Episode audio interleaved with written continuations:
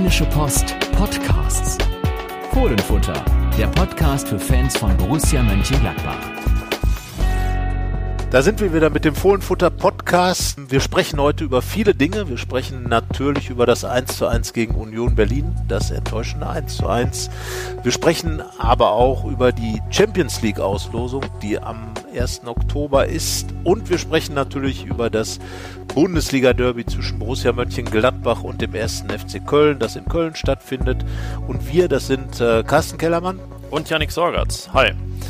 Ähm, du sagst, wir sprechen über einiges. Wir probieren trotzdem heute einen Tick kürz, kürzer zu sein als sonst, denn es gibt diese Woche einen Sonderpodcast. Wir werden uns am Freitag noch einmal zu Wort melden nach der von dir angesprochenen Champions League Auslosung, denn alles, was wir jetzt dahingehend besprechen können, ist natürlich nur hypothetisch. Entscheidend ist in der Lostrommel, außer Lostrommel, auf dem Zettel. ja. Und das werden wir dann am Freitag besprechen. Womit fangen wir an? Ja, ich mit dem, würde mit sagen, dem, mit dem nicht so schönen, genau, schönen Thema. Wir, wir fangen an einfach äh, ganz chronologisch gehen wir vor. Am Samstag war Fußball im Borussia Park, Bundesliga, erster Heimspiel und äh, ja, ich würde mal sagen, es endete mit einer Enttäuschung denn es gab nur ein 1 zu 1 gegen Union Berlin und äh, wir waren uns ja, äh, also erstens Ergebnis äh, tipptechnisch einig, dass Borussia dieses Spiel gewinnen wird und zweitens äh, gehört das, glaube ich, auch zum guten Ton für eine Mannschaft wie Borussia Mönchengladbach, Heimspiele gegen Union Berlin zu gewinnen, ohne wirklich äh, respektlos dem Gegner gegenüber sein zu wollen und äh, klar, Marco Rose musste, äh, hat weiterhin nicht alle Spieler an Bord, hat zwei reingebracht, äh, von denen er sich mehr Wucht erhofft hat. Äh, Markus Thuram, der dann auch getroffen hat, und Alassane Plea, der die besten Chancen hatte. Aber insgesamt war es dann doch ein bisschen zu wenig gegen, finde ich, gut organisierte und auch sehr keck aufspielende Köpenicker.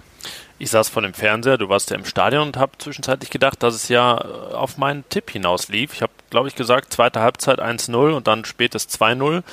Nur der zweite Teil davon fehlte nicht, also das Tor von Markus Thuram, zweite Halbzeit nach einer Ecke. Ja, wie auch, na, man kann, was heißt wie auch sonst, aber so viele Möglichkeiten aus dem Spiel gab es nicht bis dahin. Nur dann fehlte, wie gesagt, das 2 zu 0 und Union traf ebenfalls nach einem Standard einer Kopfballbogenlampe genau zwischen den Scheitel von Lars Stindl und die Latte. Der Scheitel war noch am Ball, der Ball an der Latte, aber fiel dann ins Tor. 1 zu 1 durch Nico Schlotterbeck und das war's. 1 zu 1. Ja, das heißt äh, wenig, zu wenig, wie ich finde, in, in dem Spiel. Vielleicht hätte man Patrick Herrmann dort stehen haben sollen. Der hat ja äh, etwas hochgegeltere Haare als Lars Stindl. Vielleicht hätte es da gereicht den Ball noch irgendwie äh, Janik Westergaard wäre gut gewesen. Janik ja. Westergaard wäre gut gewesen. Der hat die Haare jetzt übrigens kurz, nicht mehr lang. Ja, ähm, das ist so ein Trend unter Janik. In seinen, also auch Janik Sorgatz ist mit kürzeren Haaren zurückgekehrt, als wie er Geschoren. gegangen ist. Geschoren ist er zurückgekehrt. Ähm, ja, also äh, die ganzen Janiks äh, haben keine Rolle gespielt, sondern tatsächlich in dem Spiel war es äh, zunächst ein Markus und dann war es ein Nico, der das Tor traf. Und äh, wie gesagt, also ich finde schon enttäuschend. Ich fand vor allem enttäuschend, äh, dass die Borussen äh, dieses Spiel, was genauso geworden ist, wie es Marco Rose äh, auch zu Recht vermutet hatte, eben sehr eng, sehr schwer, äh, man musste sich reinbeißen, macht dann aber dieses Tor. Und da muss ich dann sagen, hatte ich mehr von Borussia erwartet. Also erstens, dass sie es schafft, diese Null zu halten und zweitens, dass sie es vielleicht auch schafft, dieses 2 zu 0 zu machen und deinen Tipp dann in, äh, in, in Stein zu meißeln. Aber ähm, dann wurde gewechselt, wurde auf Fünferkette umgestellt. Borussia war viel zu passiv, hat kaum noch nach vorne irgendwas gemacht, hat den Berlinern im Prinzip äh, die Räume geöffnet, nach vorne zu spielen. Die können natürlich Die jetzt aber auch nicht den, den tödlichen Druck da aufgebaut Nein. haben. Also es war, es plätscherte dann irgendwann so dahin und ja. eigentlich dachte man ja, ja, dann reicht's halt, es gibt ja, mal ein 1-0, aber das ist so ein Manko dieses Jahres. Es gab ja erst 2 zu 0 Spiele im Kalenderjahr 2020 und ja, das ist dann, äh, um dann direkt phrasenhaft zu werden, auch was so eine Spitzenmannschaft dann in den Momenten, in den entscheidenden Mal auszeichnet. So ein Spiel, in dem wirklich nicht viel läuft, in dem man nicht so griffig ist und irgendwie auch nicht so aggressiv, wie man das sonst gerne hat, das dann einfach mal 1-0 zu gewinnen in der Favoritenrolle. Das ist Borussia nicht gelungen. Ich erinnere mich da im Februar an ein Heimspiel gegen, gegen die TSG Hoffenheim. Da hat man sogar noch einen Elfmeter verschossen und bessere Chancen vergeben, aber da fiel dann auch später Ausgleich nach dem Standard ja. und dann steht man da Da ist natürlich die Drei-Punkte-Regel auch besonders streng. Wenn man führt und noch ein Gegentor kriegt, sind halt direkt zwei Punkte, die weg sind. Und ja, obendrein eben auch noch das gute Gefühl, das man sicherlich gehabt hätte, indem man den ersten Saisonsieg landet. Ja, und, und äh, wie gesagt, das ist ähm, absolut möglich gewesen. Äh, Borussia hatte sicherlich sogar weniger Chancen als Union Berlin, aber die besseren in der ersten Halbzeit, zweimal Alassane Player, der gezeigt hat, äh, wie wichtig er einfach vor dem Tor ist, weil er einfach immer in diese Möglichkeiten reinkommt wenn er etwas fitter schon gewesen wäre, er kommt ja aus einer langen Pause, ähm, hätte er möglicherweise dann auch einen der beiden Chancen genutzt. Ähm, das hat dann Markus Thüram gemacht, dem man ansonsten allerdings natürlich auch noch anmerkt, dass er nicht im Vollbesitz seiner Kräfte ist. Riesenproblem für Gladbach offenbar, denn äh, da war dann auch keiner, der diese, diese Körperlichkeit äh, äh hat ins Spiel bringen können. Klar, es waren jetzt Jonas Hofmann, Lars Stindl eher zwei Spieler, die über den fußballerischen Moment kommen. Ähm, äh, dann, wie gesagt, Thuram, der noch nicht so fit war, der, der trotzdem Präsenz hatte auf dem Platz. Alassane Player, der auch äh, seine Momente hatte, aber auch noch nicht so diese Dominanz auf dem Spielfeld entwickeln konnte. Später kam dann Hannes Wolf, der sich einfach auch noch schwer tut, ins Gladbacher Spiel reinzufinden, äh, hat, hat einen Torschuss abgegeben, aber eigentlich konnte auch keine Gefahr. Patrick Herrmann kam sehr spät, wäre vielleicht sogar eher der gewesen, dem man noch was hätte zutrauen können mit seiner Mentalität, mit seinem Borussenherzen. Also ja, es war insgesamt, war alles so ein bisschen seltsam an dem Tag. Und, und dann äh, auch noch die sehr gute Chance mit einer der letzten Aktionen des Spiels für Rami Benzebaini. Ja. Wieder nach dem Standard. Ähm, ja. ja, es gibt Tage, da macht er den vielleicht auch. Passte dann aber ins Bild, dass es nicht das Happy End gab bei diesem Spiel, das halt 1 zu 1 ausgeht. Borussia zum ersten Mal seit fünf Jahren die ersten beiden Ligaspiele sieglos.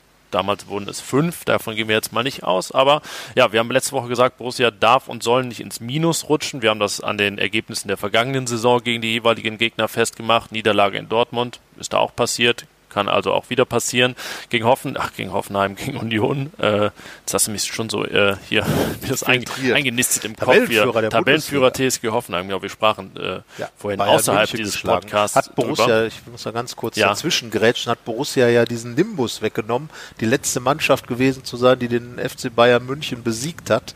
Äh, was geblieben ist, ist noch, dass Gladbach die letzte Mannschaft ist, die gegen Schalke verloren hat. Ja, also da. große Hoffnung also, auf Schalke. Ja, man dass hofft da jetzt, auch wieder mal was drin ist irgendwer gegen Schalke verliert, damit auch das dann weg ist. Aber wie gesagt, Hoffenheim Tabellenführer 4-1 gegen die Bayern, äh, was ja wiederum zeigt, dass diese, diese Saison im Moment noch nicht so ist, dass da die große Stabilität drin ist. Leipzig, Leitet Leverkusen. gut über, wenn wir mal jetzt Borussia Start auch so einordnen, ja. sieht man ja, Dortmund hat in, in Augsburg verloren, Leverkusen noch nicht gewonnen, Leipzig immerhin vier Punkte, aber ja, die Tabelle sieht nicht äh, so aus momentan, wie man sie am Ende erwarten würde. Ähm, während es ja in den vergangenen Jahren häufiger schon mal so war, dass die Favoriten da direkt am Anfang loslegen und sich dann da auch gar nicht groß verdrängen lassen, bis auf wenige Ausnahmen. Aber man sieht ähm, oder bekommt einen kleinen Vorgeschmack auf das, was uns noch blühen könnte, auch später in der Saison, im Frühjahr vielleicht erst, dass da Sachen passieren, die wir jetzt noch gar nicht erahnen, dass da es Abstürze geben wird, die wir noch nicht erahnen oder Mannschaften hochkommen, denen man das jetzt noch nicht zutraut. Also ähm, ja, wenn man das immerhin mitnehmen will, ähm, es macht einen noch, noch gespannter auf das, was da kommt diese Saison. Ja, also es ist auf jeden Fall ähm, offenbar viel Offenheit in dieser ganzen Geschichte Hoffen, Bundesliga. Offenheim. Ja, und äh, Offenheim, Hoffenheim profitiert im Moment davon. Borussia ähm, ja, Borussia hat äh, im Moment noch das Problem, dass sie einfach so diese, diese Sachen, die in der vergangenen Saison ja durch, durch die Verpflichtung von Trainer Marco Rose dazugekommen sind, die waren fast überhaupt nicht vorhanden in dem Spiel. So dieser, dieser ganz große Wille noch, das Spiel zu gewinnen. Du hast eben schon die Chance von Benze Baini angesprochen. Ich glaube, vergangene Saison wäre auf jeden Fall dieses späte Tor noch gefallen und äh, jetzt schießt er den Ball halt irgendwie also im Bökelberg wäre er auf jeden Fall über die Nordkurve raus aus dem Stadion geflogen. Und äh, ja, das sind so Dinge, da muss man erstmal schauen. Borussia ist noch dabei, sich zu finden. Einerseits, weil wichtige Spieler nach wie vor fehlen oder noch nicht richtig fit sind. Auch ein Hannes Wolf, der Neuzugang noch nicht richtig angekommen ist. Lars Stindl, Jonas Hofmann haben noch nicht diese, diese, diese wirklich tolle Form der letzten, der letzten drei, vier Spiele der vergangenen Saison. Naja, und insgesamt ist es dann halt ein bisschen instabiler als vorher. Man ist anfällig. Man hat jetzt schon vier Gegentore nach, nach zwei Spielen. Ähm, also das hatte sich sicherlich der ein oder andere anders vorgestellt. Gegen Union Berlin auf jeden Fall minus zwei Punkte, auch in der Hans-Meyer-Tabellenrechnung. Daheim kannst du nur verlieren. Und wenn du dann nicht gewinnst, hast du mindestens zwei Punkte weniger. Also von daher kann man das jetzt, und das wäre dann die Max-Eberl-Rechnung, äh, die er aufgemacht hat, der Vergleich zur vergangenen Saison, kann man in Köln nichts gut machen, denn da hat man ja gewonnen. Und, ähm, Gegen Wolfsburg zu Hause auch nicht. Genau. In Mainz auch nicht. Ja, also sondern dann erst gegen Leipzig Ende so, Oktober wieder. Also in der in der Max Eberl Kalkulation läuft Borussia jetzt einige Zeit bis Ende Oktober dann bis zum Spiel gegen Leipzig, wenn es dann funktionieren sollte, diesen verlorenen Punkten hinterher.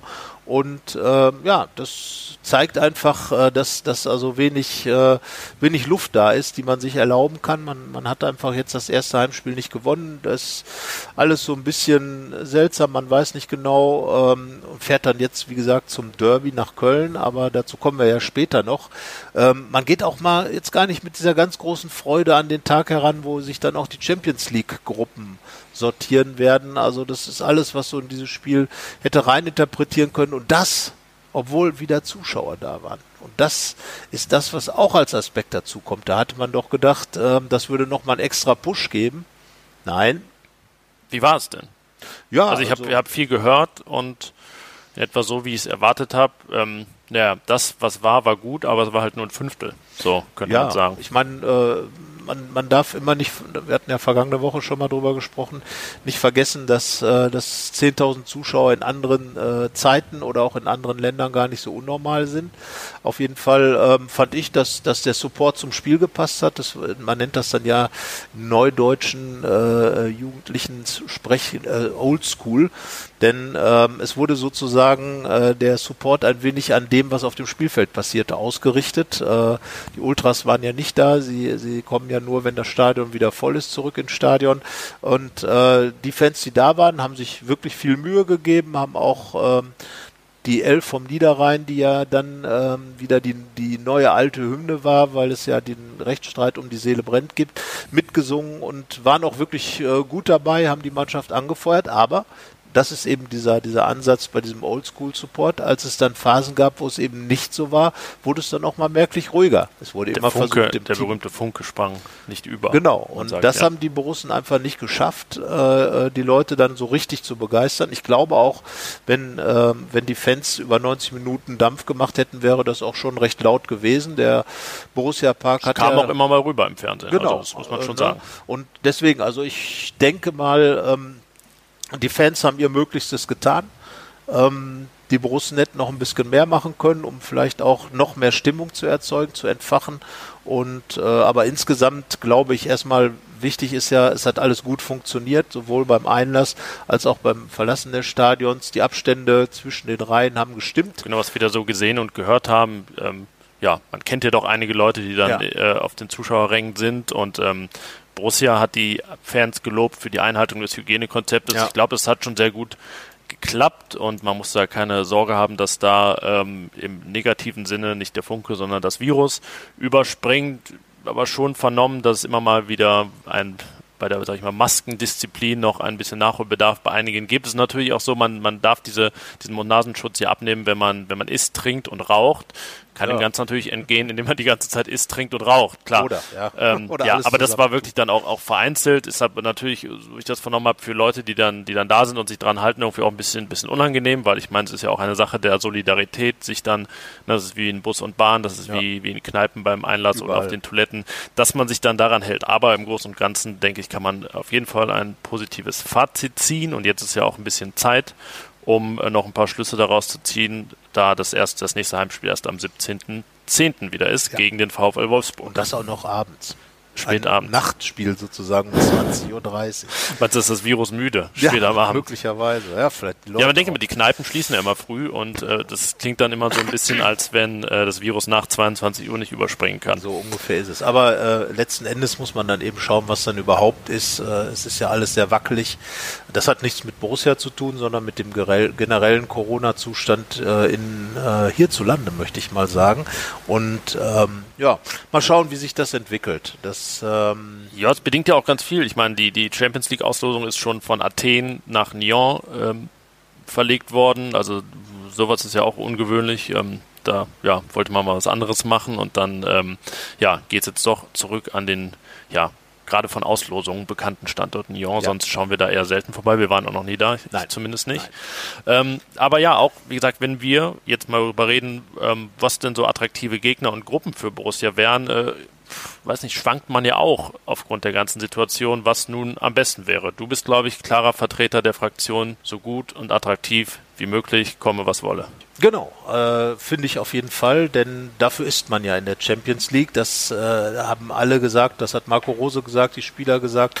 Wir wollen, äh, wir wollen uns mit den ganz Großen messen und äh, dann sollen sie es auch tun. Und ich glaube auch nicht, dass das Borussia zum Nachteil kommt, denn äh, die Mannschaft hat schon oft gezeigt, dass sie gerade gegen die Top-Mannschaften, außer es ist Borussia Dortmund, ähm, da wirklich ganz gut mithalten können. Und äh, deswegen, ich musste so ein bisschen gucken und ich musste mich leider ein bisschen bisschen äh, beschränken in meinem ganz freien Hoffen, Denken und Wollen, denn äh, ich würde wirklich, wirklich gerne, äh, hätte ich Cristiano Ronaldo mal im Borussia Park spielen sehen, doch ähm, er Juventus spielt ja nicht Turin. bei Juventus Turin, mit Juventus Turin. Ähm, ich habe ihn mal schon gesehen beim Länderspiel Portugal gegen, gegen Luxemburg. Da hat er sein 699. Tor geschossen. Einfach ein Wahnsinnsspieler, äh, der, der wahrscheinlich einer der professionellsten Fußballer, die es jemals gab. Und ein, ein richtig großer Spieler und sowas. Dafür guckt man natürlich auch als Fußballfan, der man als Reporter ja auch sein darf.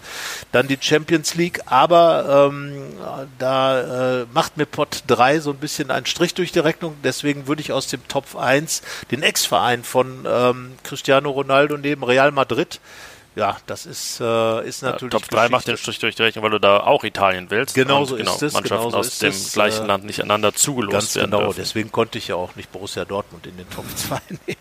Nein, Hättest ähm, du gemacht sonst. Spaß beiseite. Also Real Madrid äh, einfach, ja, das ist wahrscheinlich der größte Verein der Welt, das muss man so sagen. Dieses ganze, was, dieses ganze äh, mystische, was diesen Verein umgibt und äh, Borussia hat ja schon beim FC Barcelona gespielt, da würde jetzt äh, Real Madrid das natürlich nochmal ab abrunden und wir erinnern uns natürlich dann äh, äh, ja die Gladbacher eher mit Schrecken an äh, die Mitte mit Mitte der 80er Jahre als das größte Spiel dieses Jahrzehnts gab, das 5 zu 1 im, im Rheinstadion und dann das Rückspiel mit 0 zu 4 verloren wurde, die Borussen beim Reingehen in, ins äh, Bernabeu Stadion schon irgendwie von den Zuschauern bespuckt wurden und da eingeschüchtert wurden und dann da wirklich kläglich untergingen. Äh, ich habe zuletzt mal mit Uwe Rahn darüber gesprochen über dieses Spiel. Äh, er sagt, ich habe keine Ahnung, was da los war. Es ging einfach, wir waren so klein plötzlich, so klein mit Hut und äh, ja, dann gab es das, aber wie gesagt, das fände ich jetzt eine, eine ganz tolle Sache, natürlich dann im Bernabeu zu bestehen. Äh, äh, Madrid äh, auswärts hat sich schon öfter mal Blößen gegeben, da könnte ich mir vorstellen, dass sogar was geht im Borussia Park. Also äh, aus Pot 1 würde ich mir tatsächlich Real Madrid aussuchen. Ich bleibe auf der iberischen Halbinsel. Ich habe so ein bisschen überlegt, ähm, also ja, ich glaube, wenn man alle Borussen fragt, dann wird der FC Liverpool aus Top 1 am häufigsten genannt, aber äh, ich sag's mal so, ich würde es den Fans eigentlich nicht wünschen, dass es dieses Jahr der FC Liverpool wird, da davon auszugehen ist, dass keine Auswärtsfans reisen dürfen in der Champions League, zumindest nicht in der Gruppenphase und das wäre dann doch ah, echt hart, wenn, ich, wenn da keine Borussia-Fans an die Enfield Road dürften. Deswegen heben wir uns das mal auf für spätere Jahre oder fürs Achtelfinale, Viertelfinale, was auch immer, aber ich denke vielleicht für, für spätere Jahre. Ähm, ich bleibe, wie gesagt, auf der Iberischen Halbinsel und entscheide mich für den FC Porto. Einmal, weil das, auch wenn es nicht, sage ich mal, äh, Top 1 von Top 1 ist, äh, ein attraktiver Gegner ist, hat schon zweimal die ähm, Champions League gewonnen, einmal die Champions League, einmal den Landesmeisterpokal, die Hacke von Rabah Majer gegen Bayern und 2004 ja. dann auf Schalke gegen den AS Monaco. Ähm, ist eine schöne Stadt. Äh, wer weiß, ob Nee, auch da wird keiner hin dürfen. Man hofft auch immer. Ja. Aber es ist zumindest kein Risikogebiet gerade. Aber wann immer wir das Wort Risikogebiet benutzen, äh, sowieso ja. immer unter Vorbehalt. Das, das kann sich äh, minütlich bis stündlich ändern. Ähm, ja, aber meine Wahl aus Top 1 wäre der FC Porto. Ich hätte sonst auch mich für Juventus Turin entschieden, weil äh, ich habe Cristiano Ronaldo auch noch nicht spielen sehen. Äh, Lionel Messi habe ich damals nicht in der Champions League erledigt, sondern bei einem Ligaspiel Barcelona gegen Levante. Ähm, aber Cristiano Ronaldo fehlt noch. Man will ja doch immer die größten Vertreter einer Sportart, wenn ich so wie Dirk Nowitzki im Basketball, ähm, dann mal live sehen. Was ich leider auch nicht geschafft habe. Aber das ist ein anderes Thema. Gehen wir zu Top 2. Wer darf es da sein? Ja, aus Top 2, äh, da bin ich jetzt mal ganz britisch und sage Manchester United. Ähm, Manchester City hat Borussia ja schon zweimal gehabt, äh, aber United äh, mit dem Theatre of Dreams, mit, mit dem Old Trafford, das ist einfach äh, ja Fußballtempel, äh, wahrscheinlich sogar einer, wenn nicht sogar der fußballerischste Fußballtempel, den man sich vorstellen kann. Einfach dieses Ganze, was auch dahinter steht an Geschichte. Äh, damals äh, das, das große Flugzeugunglück mit den Busby Babes, die Busby Babes selber als, äh, als, als Mannschaft. Äh, wir waren äh, dort beim Vereinsmuseum äh, einfach ein ganz, ganz klassisches Vereinsmuseum mit, mit Ausstellungsstücken, mit Trikots, mit Bällen, mit Pokalen, äh, äh, ganz, ganz viel Emotionen und äh, natürlich ein Raum, extra Raum für George Best.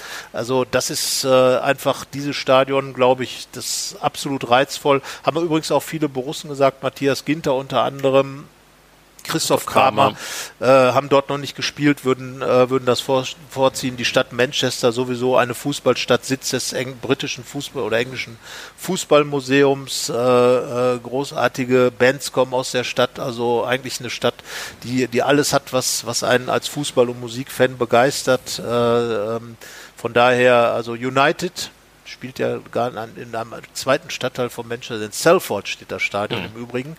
Und äh, ja, also meine Wahl wäre ganz eindeutig Manchester United.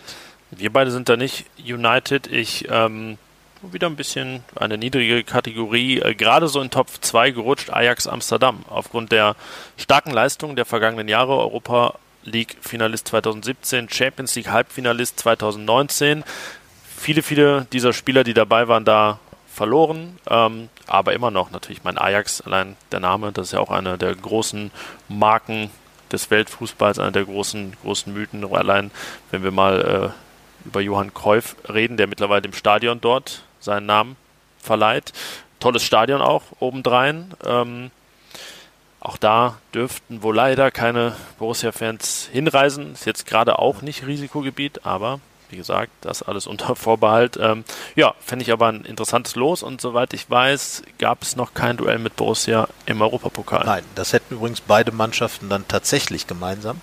Denn auch United war noch nicht Gegner von Borussia Mönchengladbach. Das ist interessant. Der Gefühl gibt zwei, die kommen dauernd. Ja, also Twente war schon mehrfach, Twente Enschede, ja. FC Liverpool ja sowieso. Äh, ähm, ja, aber ähm, deswegen, das, das wäre aus, äh, aus dem Topf. Na klar, Ajax äh, äh, ist immer, äh, niederländische Mannschaften sind immer tolle Fußballmannschaften und äh, Ajax gerade auch immer mit ihren jungen, äh, noch heranreifenden Spielern, äh, mutigem Spiel. Äh, du hast Johann Cruyff erwähnt, er hat ja das Ajax-Spiel quasi erfunden, hat es dann in die Welt hinausgetragen. Es wurde nicht zum Weltmeister gekrönt, diese, dieses Spiel, diese Mannschaft, aber ähm, was Ajax einfach hat, dieses 4-3-3, dieses klassische, ja, das macht Spaß und äh, definitiv beides äh, sicherlich gute Lose, aber da würde mir United tatsächlich noch besser gefallen.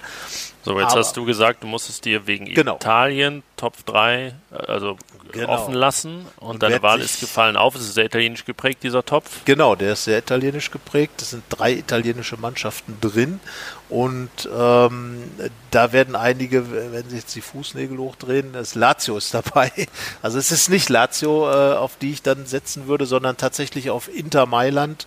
Und äh, wenn es dann so kommen würde, dann würde ich auch sagen, sollte es doch gleich das erste Spiel am Dienstag, den 20. Oktober sein. Das wäre Fußballgeschichte pur, denn am 20. Oktober 71 gab es dieses, dieses unfassbare 7 zu 1 gegen Inter, dieses, dieses brachiale Spiel, das vielleicht beste Spiel aller Zeiten einer Gladbacher Mannschaft, in dem wirklich ja, die Fußballwelt äh, äh, durchgeschüttelt wurde, wie, wie bei so einer Schneekugel, äh, alles auf dem Kopf stand und am Ende alles wertlos war, weil eine Blechbüchse einen italienischen Spieler äh, zu Boden gestreckt hat und das Spiel annulliert wurde, Gladbach dann ausschied, weil es dann irgendwo in Berlin äh, 0 zu 0 nur spielte nach der Niederlage in Mailand. Also da, das wäre unfassbar, so, ein, so, ein, äh, so eine Übereinkunft Vielleicht nur, dass es genau 50 Jahre werden, es sind 49 dann. Ja. Das fehlt noch. Ähm. Ja, das würde noch fehlen, aber ich glaube einfach so, dass äh, Inter auch dann in der äh, in dem Topf schon auch der Gegner ist, der Borussia, äh, also der der größte Name das ist mal klar. Ja. Und ähm, ja, ich würde einfach sagen, ähm, Inter Mailand ähm, würde die ganze Geschichte dann abrunden? Ich äh, werde auch italienisch, wie gesagt. Ähm, nicht ganz so klassisch, eher ein äh, neuer Liebling der, der Fußball-Hipster und äh, hat eine besondere Geschichte in der vergangenen Saison geschrieben. Atalanta Bergamo. Erstmal sportlich ein großes Überraschungsteam, Viertelfinale, um ein Haar ins Halbfinale gekommen, gegen Paris erst in der Nachspielzeit gescheitert und natürlich gerade wenn wir über Corona reden in diesem Jahr, ähm, als Stadt einfach sehr, sehr gebeutelt, war so ein bisschen das, ähm, wenn man das so sagen darf, das, das Epizentrum der, der Pandemie, ähm, auch Sinnbild einfach für das ganze Leid, ähm, was gerade äh, diese Pandemie über Italien gebracht hat. Ähm, ja, aber überragend in der Serie A, fast 100 Tore geschossen, Champions League Viertelfinale und vielleicht deshalb auch so ein bisschen Vorbild für Borussia. Einfach ein sehr intensiver Spielstil, wenige große Namen, ähm, sukzessive aufgebaut, diese Mannschaft, äh, unkonventionelle Herangehensweise mitunter mal von Trainer Gasperini. Ähm, ja, deswegen dann nicht wie früher Borussia Barcelona, sondern vielleicht mal Borussia Bergamo. Ich weiß, also wir wissen, dass Marco Rose sich das auch schon mal besonders angeguckt hat, ja. wie die so spielen. Ähm, ja, würde ich gerne mal sehen, die beiden gegeneinander. Ja, auf jeden Fall. Also er hat sogar richtig gehend davon geschwärmt, von dem Spielstil. Äh, es ist auf jeden Fall oft schon Thema gewesen bei Borussia im Trainerstab. Äh, da schaut man sich ja auch immer so an, was, äh, was die Konkurrenz so macht, wo es neue Entwicklungen gibt, wo es neue, neue Trends gibt. Wenn man da so im äh, Videoraum sitzt, was legen wir heute mal ein, was schauen wir uns genau, an, so wie wir genau, es dann das, kennen, so welche DVD äh, man guckt das, oder das welche Netflix-Serie, auch dann heute mal Bergamo. Genau, das ist so ein bisschen so wie, wie vor einigen Jahren Tarantino zu gucken, wo dann einfach nochmal ja. neue Sachen drin waren, wo ja auch viel geballert wurde und äh, viele Füße. Ja, äh, 100, äh, 100 Tore geschossen, aber 66 bekommen. Das heißt also auch eine gewisse Offenheit hintenrum. Und ähm, das äh, spricht natürlich eigentlich genau das, was Marco Rose ja auch äh, ganz gerne hat, eben äh, auf Tore ausgerichteten Offensivfußball. Äh, Borussias Offensive war deutlich weniger anfällig in der vergangenen Saison, aber die äh, vorne die Offensive auch weniger produktiv.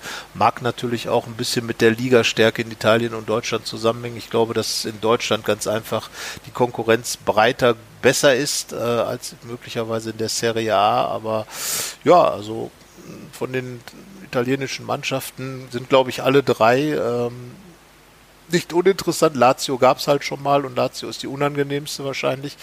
Aber ähm, ja. Ja, aber du schauen. mit Real, United und Inter hast du ja auf jeden Fall Mannschaften, die seit 2008 alle auch mal die Champions League gewonnen haben. Ja. Also das ganz hohe Regal. Bei mir dann äh, ja Porto 2004, wie gesagt, Ajax im Halbfinale, 95 Mal die Champions League gewonnen, Bergamo noch gar nicht so weit gekommen, keine große Europacup-Historie, aber das kann ja noch werden.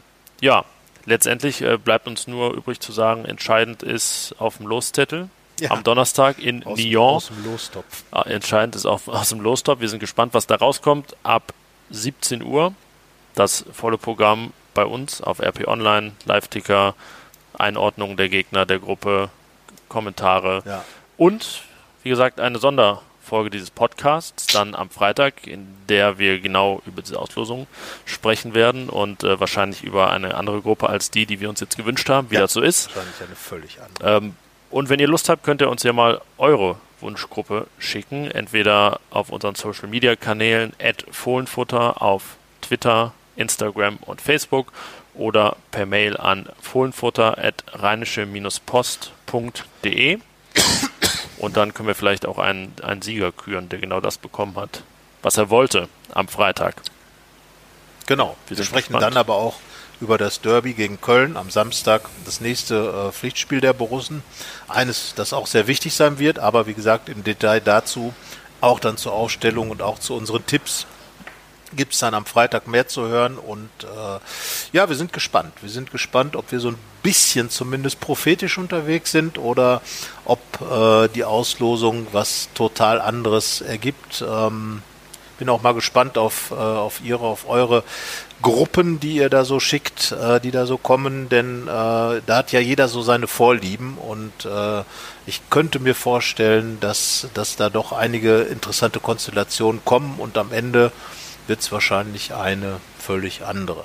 Genau, ich denke, Fans, die tendenziell dann auch mal sich ein Spiel rauspicken und, und reisen oder vielleicht sogar alle machen, gibt es ja auch ein paar hundert äh, in jedem Europacup ja, die das machen, dass die dann vielleicht auch äh, anders wählen als die, die, die eher sich die Spiele vom Fernseher anschauen. Äh, wir sind gespannt und besonders gespannt auf die, auf die Auslosung.